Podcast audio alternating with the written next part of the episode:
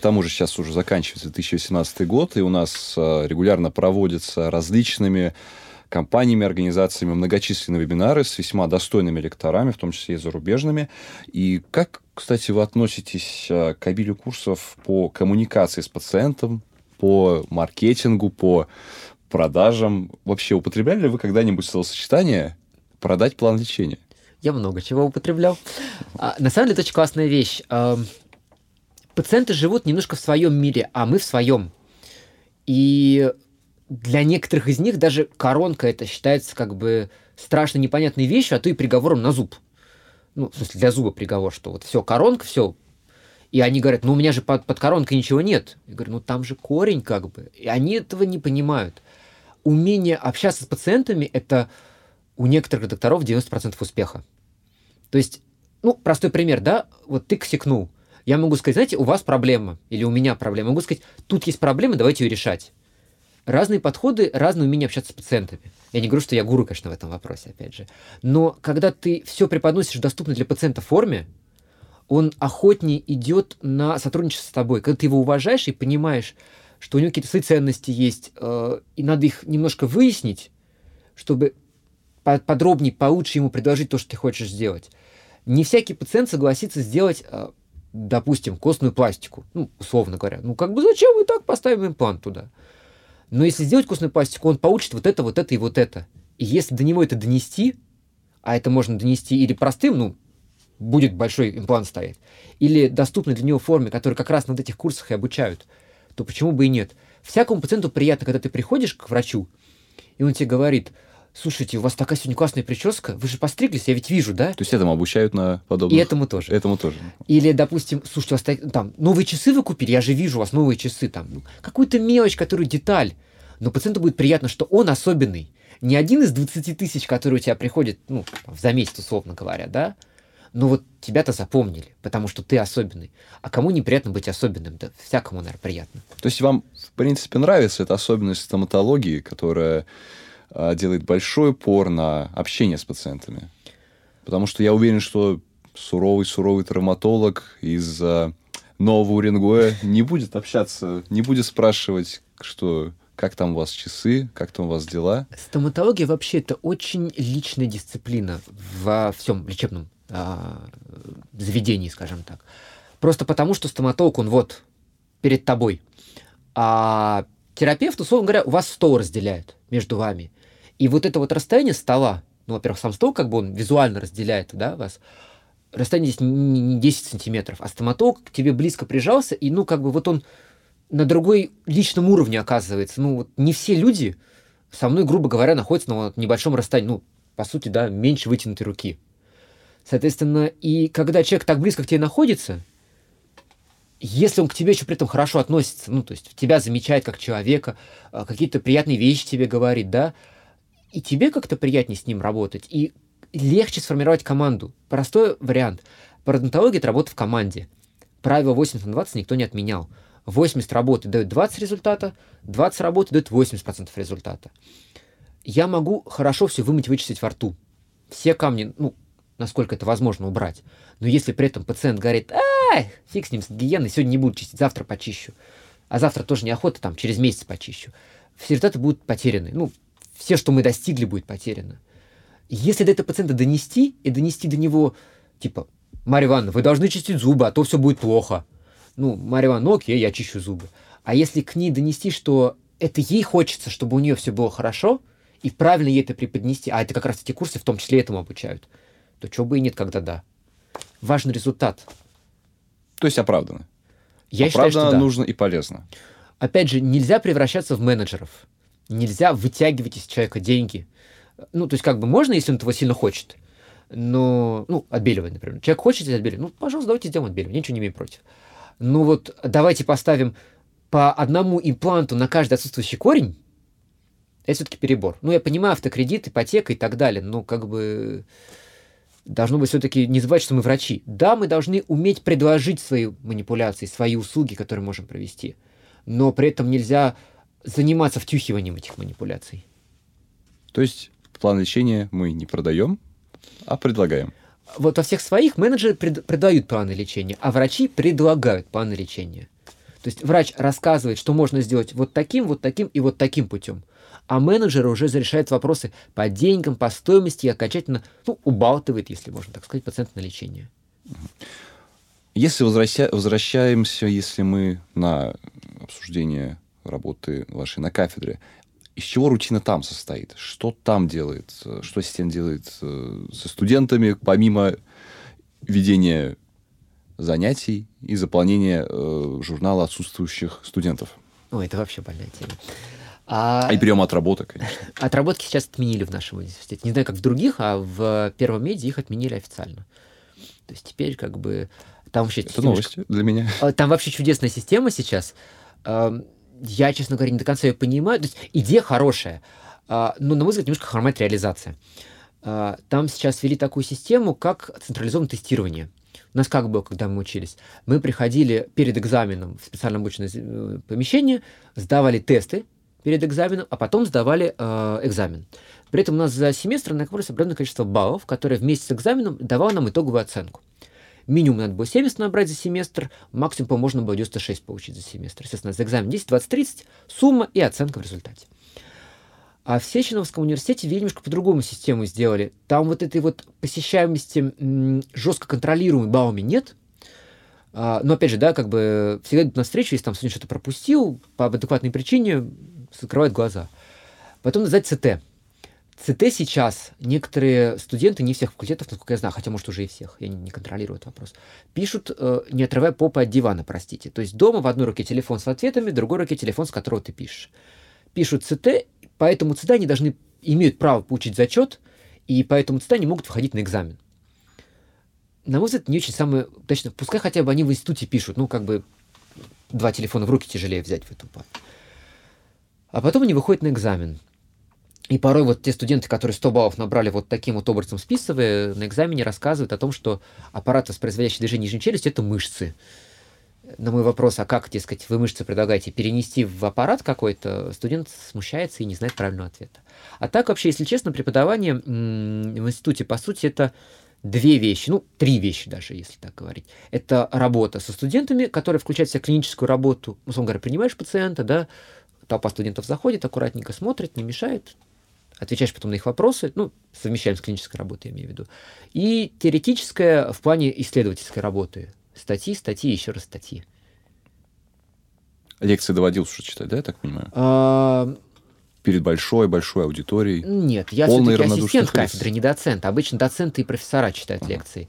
А, доводишь читать небольшие лекции. У нас иностранцев обучают на английском языке. Вот с ними как раз, собственно говоря, и приходится, поскольку у нас там всего полтора человека, которые по-английски говорят, им приходится лекции читать э, на английском. Ну, вот опять же, там их не такое большое количество, там два-три десятка, пока. Обещают больше. Соответственно, ну, будет больше, будет и больше напряг в этом вопросе. Ну, тем не менее, случайными выкриками из лекционного зала раздаются вопросы наших подписчиков. Много вопросов у нас от э, студентов-стоматологов. А, я исключил лишь те вопросы, на которые лучше ответить во время очной консультации, потому что они звучат как а, данные анамнеза. Угу. Также я исключил недостаточно конкретные, которые являются хорошим названием для книги. Чудесно. Почти все. Один мне очень понравился. Изящно сформулированный вопрос по гнатологии. Что по концепциям гнатологии? А, честно говоря, я не специалист в этом вопросе. Я знаю, Довольно что честно. очень классный... Вообще, я, все, я все люблю всегда говорить, я не ведущий специалист в этом вопросе. А, я знаю, что есть очень классная книга Славичка. Она написана практически с цветными картинками для маленьких слепых детей. Очень просто, доступно и интересно. Можно его почитать. В моем миропредставлении сустав это такая очень сложная вещь, в которую лучше лишний раз не влезать. А, поэтому... Если вот... не прочитал всю книгу Славичка. Нет, в принципе. Я прекрасно помню эту историю пациентки. Э, на стомат-комплексе Новочетча она была. Э, ей что-то сделали, протезирование какое-то, я имею в виду. Начались проблемы с суставом. То все 5-10, 10 тысяч операций. В итоге ее за счет бюджета отправляют в Германию протезироваться, а новый ей височно-челюстной сустав делать это меня очень сильно, честно говоря, впечатлило. Как бы, ну, я понимаю, что стоматология это все равно как бы часть медицины, но как-то так привык, что зубы отдельно, люди отдельно. Хотя все равно стараешься как бы вот в комплексе все рассматривать. Благо мне повезло, одна из клиник, где я работаю, это не только стоматологическая, но и многопрофильная. Поэтому я с очень осторожностью отношусь ко всем вот этим вопросам гнатологии, и пока не чувствую себя готовым вот в это дело погружаться глубоко. И кто хочет этим вопросом заняться, это действительно большой тяжелый труд. Надо много книжек перелопатить, на много курсов сходить, чтобы иметь представление об этом моменте. Так, ну что же делать? Ведь э, почему-то каждый тянет одеяло на себя в этом вопросе. И это не единственная концепция, про которую вы упомянули, их довольно много. Что делать, как выбирать студенту? который вот-вот только закончил курс книжки. ортопедической стоматологии. Книжки, книжки, еще раз книжки. В книжках написано много чего. Опять же, э, надо смотреть, что за книжка, про что книжка, да. Но в целом, э, ну, понятно, в идеально надо, конечно, на английском читать, это идеальный вариант, да. Ну, есть хорошие переводы. Не хочу называть издательство, чтобы это не звучало как-то, но... Почему? Я думаю, будет ну, хороший подумаю, вариант. что если... я с ними связан. А, в любом случае, если поискать, можно найти очень много хороших переводов, которые действительно качественно сделаны, не только в плане там, каких-то иллюстративных моментов, но и сам текст перевода очень хороший.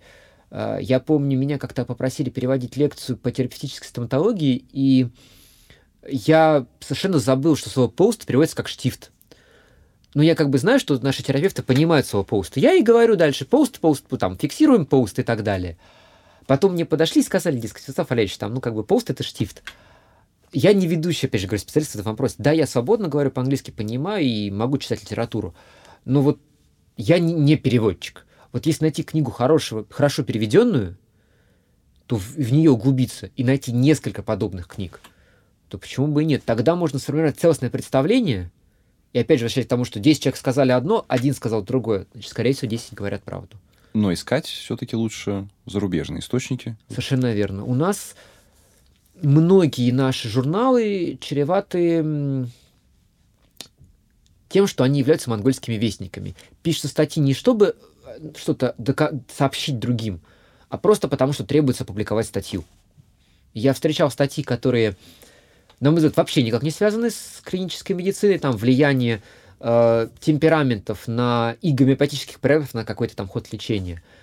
Все мы в какой-то момент нашей жизни вынуждены были писать подобные статьи, да. находясь на обучении в ординатуре, интернатуре и так далее. Вот в этом вся проблема. То есть надо фильтровать зерна от плевел. Еще один вопрос э, был довольно интересный, касаемо выбора зубной щетки, но, к сожалению, компания Curaprox нам ничего не платит, хотя мы все еще пытаемся до нее достучаться. И другой вопрос, которым также можно назвать книгу, звучит как цифровые технологии в ортопедической стоматологии, в частности, 3D-сканирование и 3D-печать. Насколько кажущимися ранее футуристичными эти технологии, насколько они вошли в нашу практику? Ну, начну с зубной щетки. А, все-таки это был первый вопрос, который задан честно говоря, вот то, что я понял из опыта, чем проще и ровнее, ну, брусочек, зубная щетка, тем лучше. А, я игру про ручные щетки, которые механически чистят. Есть щетки еще всякие ультразвуковые, электрические, но как-то меня они не сильно впечатлили пациентам я так и говорю, покупайте любую щетку средней жесткости без всяких особенностей. Вполне хватит. То есть мы уйдем в вопрос про щетки. Ну, но это, не, но не, но это не, первый не вопрос, который мне был задан. Сейчас про второй расскажу. Хорошо. Нет, давайте лучше тогда про щетки. А если вам есть что сказать как пародонтологу, я думаю, всегда есть что сказать пародонтологу по поводу щеток. Ровные щетинки, много щетинок, никаких резиновых, я так понимаю, вкраплений не быть не должно. Их. Чем проще и спокойнее щетка, ну, в смысле, в плане э, моментов, которые есть, тем лучше, я считаю. Потому что э, важно не сколько пасты человек выдал, не какие там вот по бокам есть особенности, а как человек чистит зубы, какие движения он выполняет. Можно неправильно чистить зубы и при этом ну, травмировать себе все, что есть, да, а можно при этом хорошо чистить зубы и все делать нормально и получить нормальный результат. Просто потому что правильное движение человек выполняет или неправильно, соответственно, выполняет. Тяжело вообще обучать э, человека, которого уже, у которого уже сформировалась определенная привычка мышечная, и он делает ее совершенно неосознанно. Тяжело обучить заново правильно чистить зубы? И получается ли обучать? А, вообще, по книжкам, как было написано, не переходить к следующим этапам лечения до окончания э, проведения инициальной терапии и до установления правильной гигиены. То есть, когда человек все полностью вычищает. Ну, давайте будем реалистами. Как бы 20 раз приходить и чистить перед зеркалом зубы, не всякий пациент загорится желанием. Ну, практикуйте, да, такое? Что а... перед зеркалом именно? Одно время заставлял, честно говоря, потом просто понял, что или человек заинтересован в лечении и готов слушать тебя и делать, как это делается правильно. Или человек э, не сильно заинтересован, и как бы, ну, сделали и хорошо, не сделали, ну и ладно можно сколько угодно его убеждать, то, что надо правильно чистить зубы, но если человек не хочет этого делать, то ты его не заставишь правильно это делать. Ну, мы на самом деле углубляемся в эту тему, потому что я считаю, что самостоятельная гигиена, надеюсь, я не одинок, что самостоятельная гигиена — это самый-самый важный этап лечения и сохранения а, здоровой полости рта. Так, ну а что же насчет цифры? А насколько а... это вообще практикуется? Насколько это стало рутиной? Ну, не могу сказать, что вот в каждой клинике, да, в которой зайдешь, везде есть цифра. Но цифра, на самом деле, это классно. Цифра позволяет сделать э, все вот четко и правильно. А, начиная от тех же самых вкладок, которые фрезеруются станками, да, которые четко фиксируются куда надо, без э, каких-то особенностей, без каких-то пор и так далее. Заканчивая теми же самыми имплантами, которые ставятся по шаблону, ставятся в нужные места, э, ну, по-английски это prosthetically driven position, да, когда определяется не тем, как имплантолог смог вот и вот сюда, а все-таки как надо потом дальше протезироваться, потому что цель имплантации это не поставить сами шурупы, да, ну, упрощая схему, а сделать хорошую работу пациенту, которым сможет долго пользоваться. Вы считаете, что в далеком будущем или недалеком будущем а все лаборатории просто вымрут за ненадобностью? Я имею в виду, которые не работают с цифрой. Нет, почему? А, не все пациенты к этому готовы, как э, в первую очередь экономически. Все-таки это стоит каких-то денег.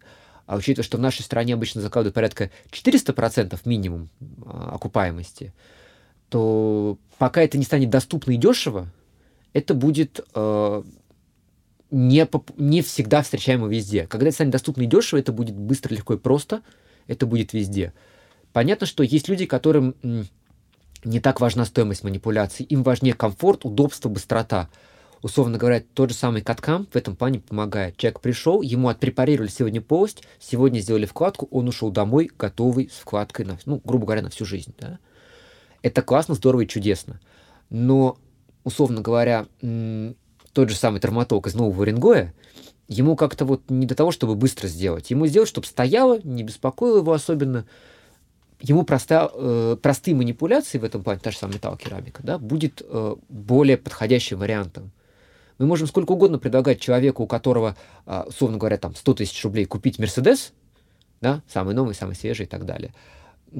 Если мы при этом ему скажем, что все остальные машины не очень, то он уйдет с этими 100 тысячами рублями кому-то другому, кто предложит ему и за его деньги машину. Если мы будем везде и всюду насаждать цифру, это будет не очень классно. Но хотя я ничего не имею против цифры, я только за. Хотя некоторые вещи без нее не сделаешь. В смысле, с ней не сделаешь. Например?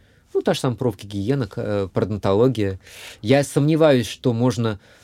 Нет, допустим, закрытие рецессии можно смоделировать на компьютере. Нет, э, мы это обсуждаем классно. именно ортопедию. Я думаю, это уж совсем футуристично, действительно не надо. А, а точность э, сейчас уже достаточно для того, чтобы полностью отказаться от услуг лаборатории и эстетика? Я не сильно много занимаюсь ортопедией, поэтому могу соврать в этом вопросе.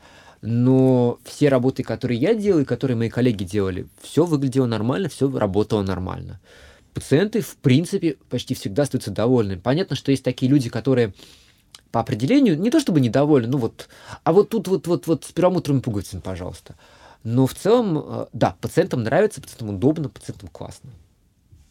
Я знаю, есть такие лаборатории, э, которые только цифрами занимаются, то есть там фрезеруют и так далее. Почему бы и нет? Лаборатория останется, просто она будет немножко другой. Да, то есть, я думаю, определенное количество рабочих мест все-таки сократится. Совершенно верно. Одна из немногих специальностей, где роботы уже начинают да. захватывать наши рабочие места. Следующие вопросы более конкретные. Где можно получить квалифицированную помощь при патологиях в НЧС? А, ну, пожалуй, два самых известных места, которые обычно отправляют многих пациентов, это Центральный научно-исследовательский институт стоматологии на Тимура Фрунзе и стоматологический комплекс э, Московского государственного медико-стоматологического университета Новочетича, 9А, если мне память не изменяет. Там этим вопросом занимаются довольно глубоко и довольно подробно. Практически или теоретически? И то, и другое. Я, к сожалению, не сильно знаком с ЦНИС, поэтому не могу четко за них говорить все, да, но я уверен, что да, там этим вопросом занимаются и теоретически, и практически глубоко. А, но от, про стоматкомплекс научить, да, я знаю, я там учился, я могу сказать, что там этим вопросом занимаются. Частные клиники, опять же, они ограничены несколько тем, что они имеют в основном только амбулаторное звено, не э, стационарное. Поэтому какие-то манипуляции, которые могут потребовать больших объемов, могут проводиться скорее только там. Хотя вполне уверен, что есть и те клиники, которые имеют возможность свой стационар иметь. Вы про хирургию непосредственно. Совершенно верно, ага. да. А может быть, поговорим тогда о конкретных личностях, звездах гонатологии нашей? Кого-то, может, конкретно порекомендовать сможете? Тут я не хочу вдаваться в подробности. Опять же, подумают, что я несколько связан с этими докторами. Но... Можете назвать фамилию, изменив первую букву. Нет, пожалуй, отклонюсь от этого возможности. Я не сильно знаком с этим вопросом, просто потому, что это вне моего научного интереса, скажем так. Ну, этот вопрос э, задавался именно потому, что э, задающие вопрос были осведомлены о вас как о стоматологе-ортопеде, э, преподаватель-ассистенте кафедры ортопедической стоматологии. Тут такая и, видимо... особенность, что у меня есть все да. три сертификата взрослых, и ортопедический, и терапевтический, и хирургический, поэтому потенциально я могу делать все. Другое дело, что есть те вещи, которые мне более интересны, в которых я глубже погружаюсь, поэтому просто не хочу соврать и дезориентировать. Я знаю, что там и там это возможно, ну, вот в этих двух вышеуказанных местах. Дальше нужно в деталях разбираться и погружаться непосредственно на месте. А следующий вопрос я хотел бы процитировать. Ну, собственно, какие рекомендации пациенту нарушают чаще всего и что с этим делать? Ну, начну с того, что, что с этим делать. Опять же, ругать пациента бесполезно. Ну, как бы, кому хочется приходить к доктору, который тебя ругает? Можно мягко намекнуть, что вот тут он не очень сильно молодец, а вот тут он молодец на самом деле, и похвалить его. Пациент очень любит похвалу, как собаки примерно. Им приятно, что их хвалят. Они пришли, и вместо того, чтобы вот этот вот доктор, который обычно ассоциируется с неприятным ощущением, сверление, анестезия, ну, мало кому из пациентов это приятно, давайте честно говорить об этом. Экстракция. Тем более то когда тебя хвалят, на самом деле это приятно человеку. А, пожалуй, чаще всего они не соблюдают рекомендации в плане приема препаратов, которые назначаются. А, самый популярный вариант это типа я пропил курс антибиотиков, но не весит только три дня вместо недели. Ну, мне же стало лучше. А, просто они не знают, что есть те микробы, которые вырабатывают чувствительность. Но они же не все врачи, мягко говоря. Поэтому надо просто стойко, четко до них доносить, почему мы это делаем. Когда я говорю, что надо принимать антигистаминный препарат, ну, против аллергии, для них я это так поясняю. Я говорю, потому что может быть отек. Чтобы отек был меньше, мы принимаем препарат. И они это понимают, что это в их интересах, чтобы не было отека. Ну, завтра же на работу надо идти. И они к этому спокойнее относятся. И они с большей охотностью выполняют мои рекомендации. Пожалуй, вот так. То есть, по сути, ответом мотивируйте их. Совершенно мотивируйте. верно, да. Человек должен быть сам заинтересован в тех или иных манипуляциях. Следующий вопрос звучит немного как жалоба, но тем не менее, надеюсь, вам есть что об этом рассказать, потому что эта проблема таки довольно популярна и возрастная. Как бороться со стираемостью зубов? Стираемость бывает двух типов. Физиологическая и патологическая. Физиологическая стираемость, э, она наблюдается у всех людей, это нормально, с ней бороться ну, практически бесполезно. То есть можно, конечно, все зубы покрыть коронками, но зачем? Это природа заложена, что зубы стираются, они не вечные. Другое дело патологическая стираемость. Она обычно наблюдается у тех людей, кто страдает от бруксизма, ну, ночного скрежетания зубами. Тут есть разные варианты. А, первый вариант, самый простой и доступный, по сути, носить капы. А, человек их надевает на ночь, спокойно их жует во сне. Таких людей я знаю. А, даже жена моего очень хорошего друга страдает от бруксизма человек изжевывает эти капы за несколько месяцев, наверное, потом просто новые капы делаются. Довольно просто, быстро доступно. По сути, мы не устраняем проблему, мы просто не даем ему истирать свои зубы. А, когда мы учились в ординатуре, наша руководительница сказала, что есть один из других вариантов. Там два варианта было, но один более цензурный, другой менее цензурный. В общем, а, способ следующий. А, сама концепция подразумевает, что человек занимается бруксизмом, когда есть перенапряжение. Он выпускает его через сжимание жевательных мышц. Соответственно, надо фокус это напряжение переместить в другое место. Говорит, один из самых простых примеров. Берут специальные девушки, знают, как это называется, я, честно говоря, не знаю. В общем, когда красят ногти на ногах, вставляют такие распорки между пальцами. Вот эти распорки вставляются между пальцами, одеваются носок на ночь, и человек спит в таком состоянии. С ее слов, это реально один из способов борьбы с проблемой. Ну, просто фокус перемещается в другое место, и как бы тонус там держится. Поскольку это не так чревато для зубов, то должно считаться, что помогает. По старым книжкам, насколько я помню, вообще был вариант, дескать, сделать встречающиеся коронки. То есть где-то коронки, которые чуть раньше контактируют между собой, и человек их изжевывает в первую очередь. Но, по-моему, это такой очень своеобразный вариант лечения и не самый классный. Да, в духе замечательных экспериментов над пациентами, которые мы не любим и строго-строго осуждаем. Следующий вопрос. Кофердам. Насколько он нужен? И требовать ли от стоматолога? На самом деле кофер сейчас входит в большинство стандартов лечения во всем развитом мире. Просто потому, что это абсолютная изоляция. То есть никаких попаданий. Правильно, правильно уложено, извините, что перебью. Совершенно верно, да. Можно просто где-то положить там.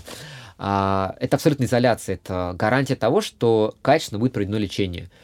А, опять же, нельзя гарантировать, что оно будет идеально проведено а, в плане того, что не будет какого-то со стороны попадания. Допустим, я знаю одну клинику, там несколько кабинет, несколько кресел в одном кабинете.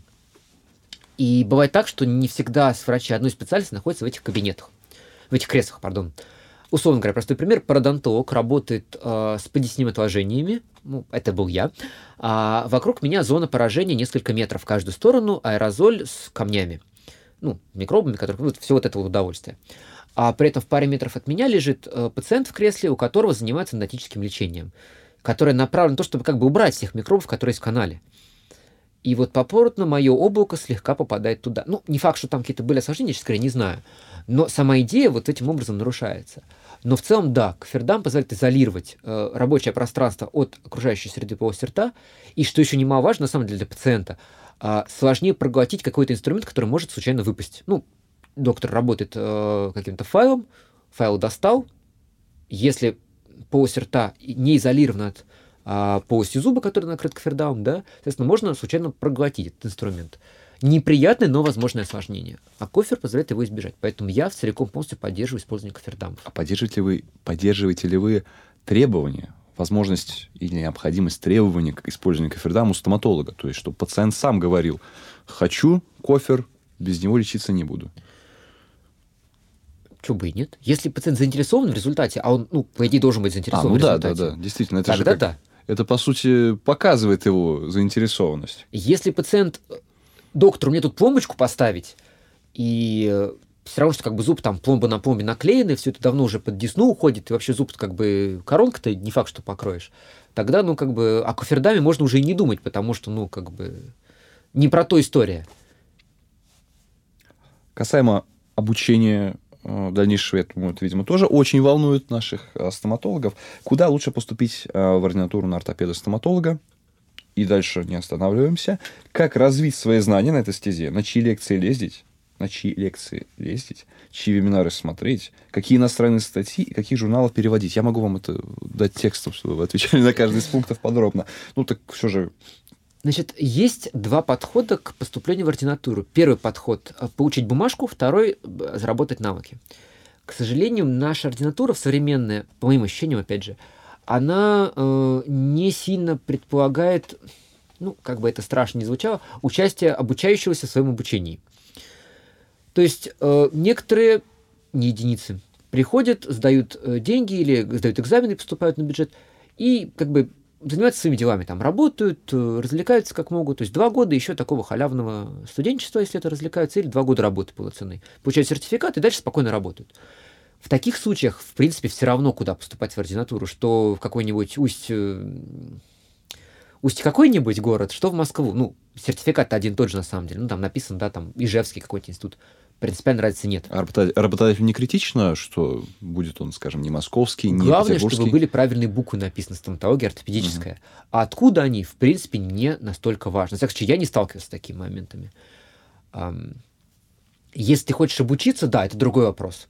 Но ну, надо понимать, что, опять же, за тобой бегать не будут, тебя не будут говорить, Васенька, вот давай сходим на лекцию, такая классная, мы для тебя специально принесли.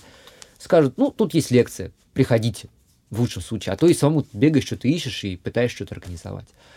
А, вот в плане, насколько это все известно и популярно, да, опять же, а, МГМСУ, это если про Москву говорить, да, и ЦНИИС, это самые, ну, крутые, условно говоря, ординатуры, да, а, тебя это преимущество какое-то может дать теоретически, но опять же, устраивают не по результатам ординатуры, а устраивают на работу человека по его знаниям, умениям и навыкам.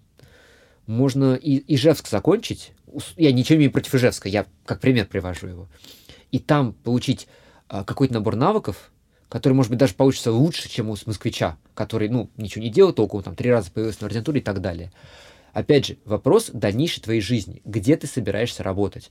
Если у человека, условно говоря, там, жена, дети, и он, в принципе, не собирается куда-то переезжать из, ну, пускай будет, не будет Красноярск, а, то почему бы не пойти в ординатуру в Красноярске, где научат тем вещам, которые больше приближены к жизни Красноярского края? Ну, как вот с татарстаном и пломбами, да?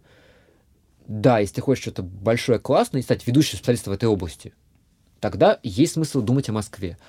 А еще класснее, если есть такая возможность, попробовать себя организовать что-то что за рубежом.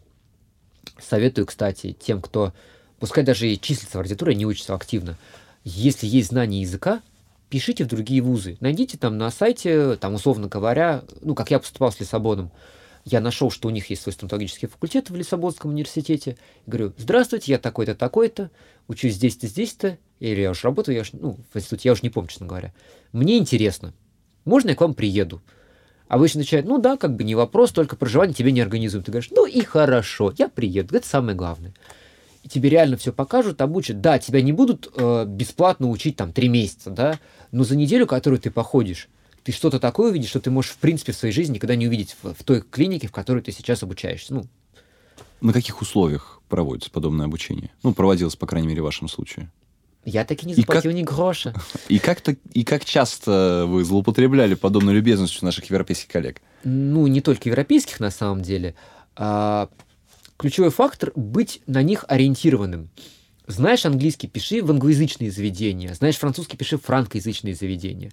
Всегда приятно, если тебе напишут на твоем языке. Ну, да, с ошибками, да, с косяками, но на твоем языке. А, я прекрасно помню, опять же, возвращаясь немножко к клинике, пришла пациентка француженка мне на консультацию я вижу, что она говорит по-русски с акцентом. Я спрашиваю, вы откуда? Она говорит, я из Франции. Я тут же переключаюсь на французский язык и говорю, слушайте, а давайте я вас проконсультирую по-французски. Вы не против? А там камеры стояли, контролировали, что мы все разговариваем. Она говорит, нет, я не против. Ей было приятно, ну, человек русскоязычный поедет в какой-нибудь там Южную Африку, да, ему там предложат казаться на русском языке.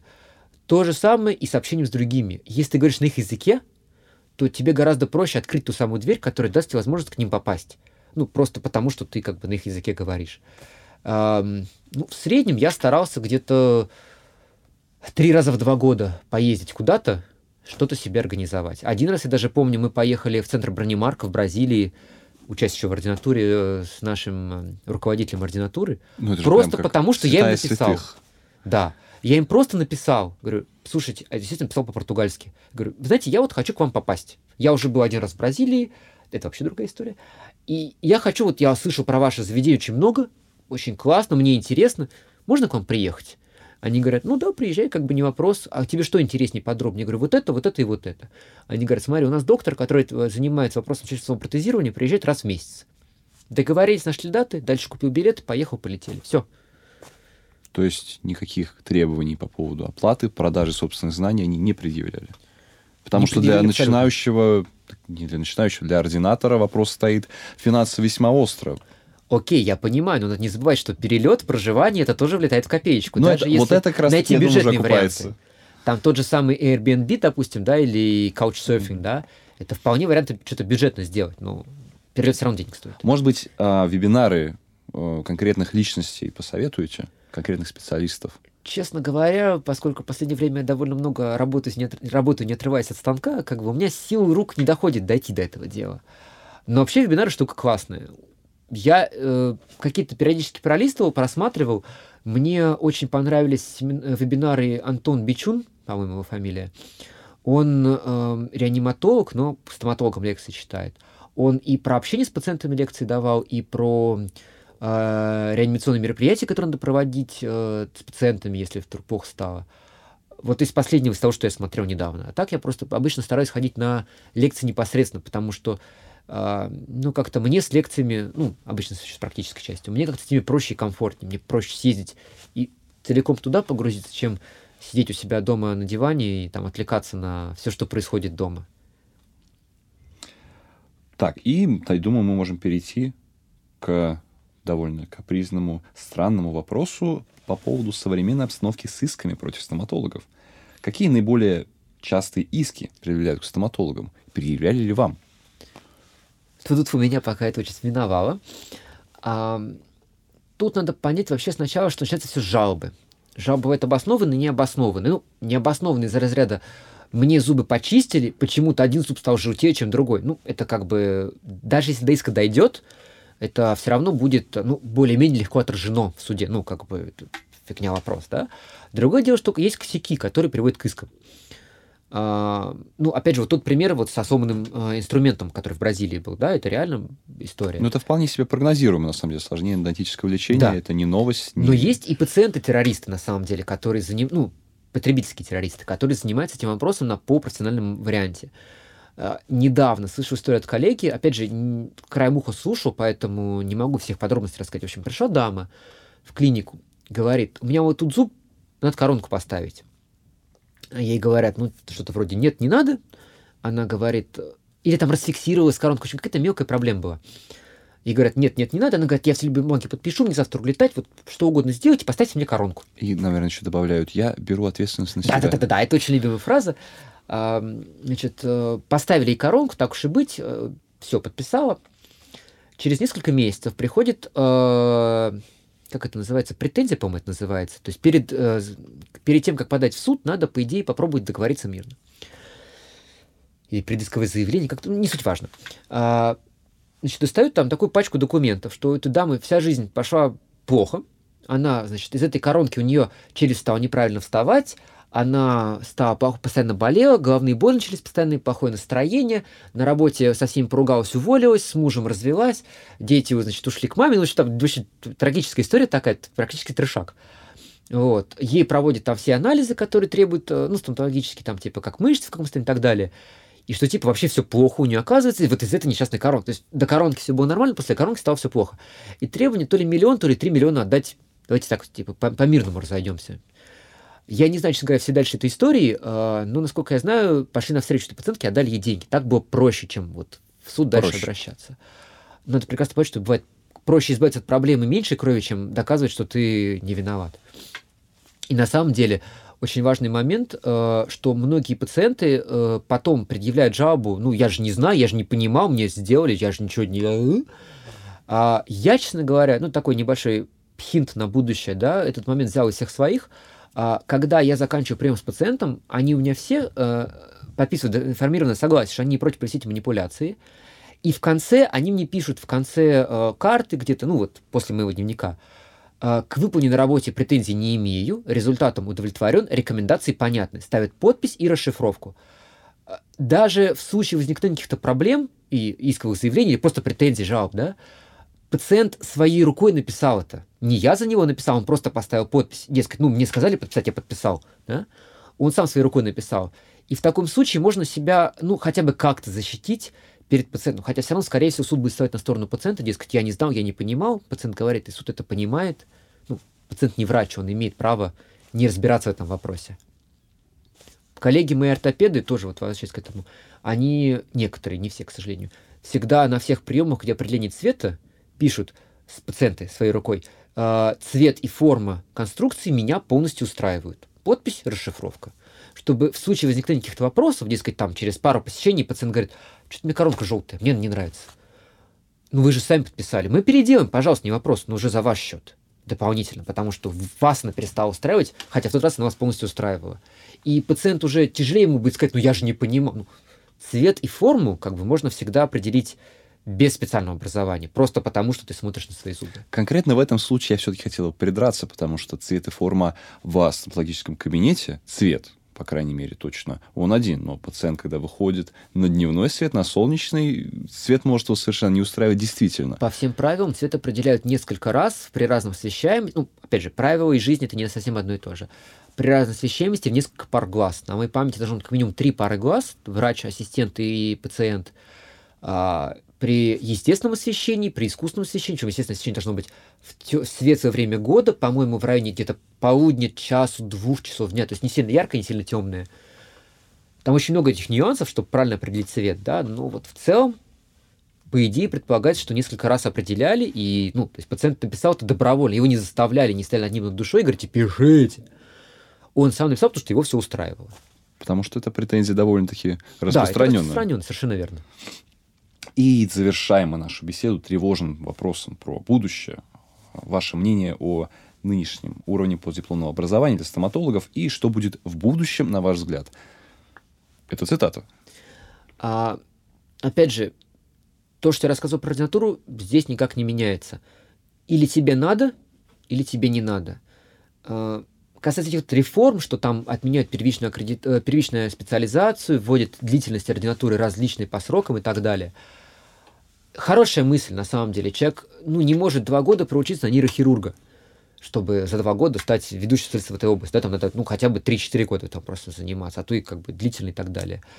Но, опять же, возникает вопрос, как это все реализовано. Я, честно говоря, поскольку человек ленивый, мне неохота было вдаваться в подробности. Ну, так глазом, глазами пробежал, понял примерно. Надо набирать какие-то баллы в течение определенного периода времени, чтобы можно было продлить свой сертификат. А, тесты сдавать и на обучение специальное ходить. Вопросы, которые поднимаются на обучении, другой вопрос, да, надо сходить. У меня три сертификата. По каждому из них мне, допустим, надо продлевать все три сертификата. Мне, получается, надо больше ходить на обучение, чем на работу. Мне надо больше тестов сдавать, чем принимать пациентов. Вот эта проблема, которая, на мой взгляд, плохо реализована.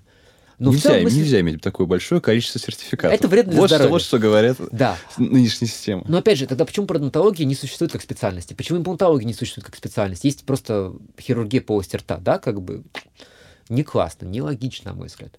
Но в целом мысль трезвая и правильная. Доктор должен постоянно заниматься этим образованием своим, чтобы получать какие-то баллы, чтобы дальше продлевать сертификаты без вопросов. Опять же, тоже меня немножко смущает. А, к сожалению, в основном в этой системе аккредитованы довольно простенькие курсы, скучненькие, порой даже местами. А что-то интересное и новое не аккредитовано.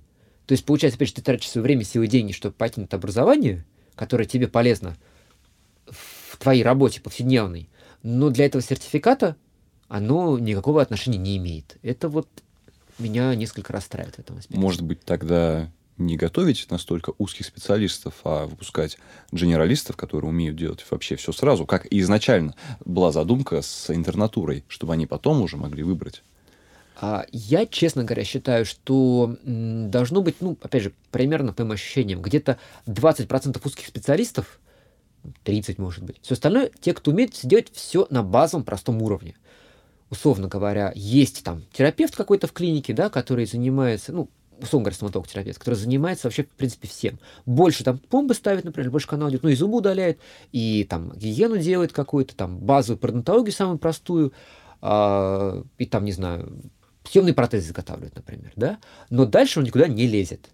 Если он понимает, что, допустим, какое-то сложное перелечивание, извлечение материалов, э, обломков из каналов или там установка имплантов, он к специально обученному доктору, который только этим занимается, отправляет. Но вот это идеальное состояние, когда вот есть кто широко и все по чуть-чуть, и есть те, кто узко, но уже отдельной специальности. Отдельные если, манипуляции. Если процесс обучения практическим навыкам строится, по-вашему, двумя, двумя способами, это поток с неминуемыми ошибками и добрый всезнающий наставник, может быть, имеет смысл как-то переводить все это дело в наставническую среду, где действительно все на более серьезном уровне идет, курация со стороны специалиста, который обучает именно навыкам. Идея классная, идея хорошая. Опять же, мы упираемся в то, что у нас человеческий ресурс есть. Мы не можем 100 человек приписать к одному человеку, ну, просто потому, что он один, а их 100. Там 2, 3, 5 человек, пожалуйста, запросто, классно. А сколько ординаторов, э, ортопедов? Ну вот у нас сейчас в институте на кафедре, если мне память не изменяет, одного курса порядка 15 человек. Соответственно, два курса уже ну, там, 30 плюс-минус до 40, условно говоря. Их реально распределить, да, но опять же, это если их 30-40. Там в ЦНИИС, например, да, поступает гораздо больше людей, которые хотят учиться. Соответственно, и там тяжелее с этим вопросом, на мой взгляд, во всяком случае. Я не учился в ЦНИИСе, не могу сказать ну, пародонтология является предметом выбора, так скажем, для ординаторов? Они единичные, стремятся? Единичные специалисты, которые в этот вопрос пытаются э, глубоко вникнуть и сделать это своей специализацией. А что более популярно? Ортопедия, имплантология среди юношей, а среди девушек, пожалуй, ортопедия, терапия. Ну, я не говорю про, взрос... про детские дисциплины. Там как-то вот примерно все одинаково популярно, на мой взгляд. И детская терапия, и ортодонтия – так далее. Ну да. Ну что ж, завершая нашу беседу, хочется процитировать Жюль Ренара, который сказал, не обязательно чистить все зубы, ограничьтесь лишь теми, которые вы хотите оставить. Большое спасибо за то, что нашли, нашли время в этот отвратительный понедельник по погоде и смогли плодотворно, интересно провести время. Благодарю за приглашение. Надеюсь, всем будет интересно. Спасибо.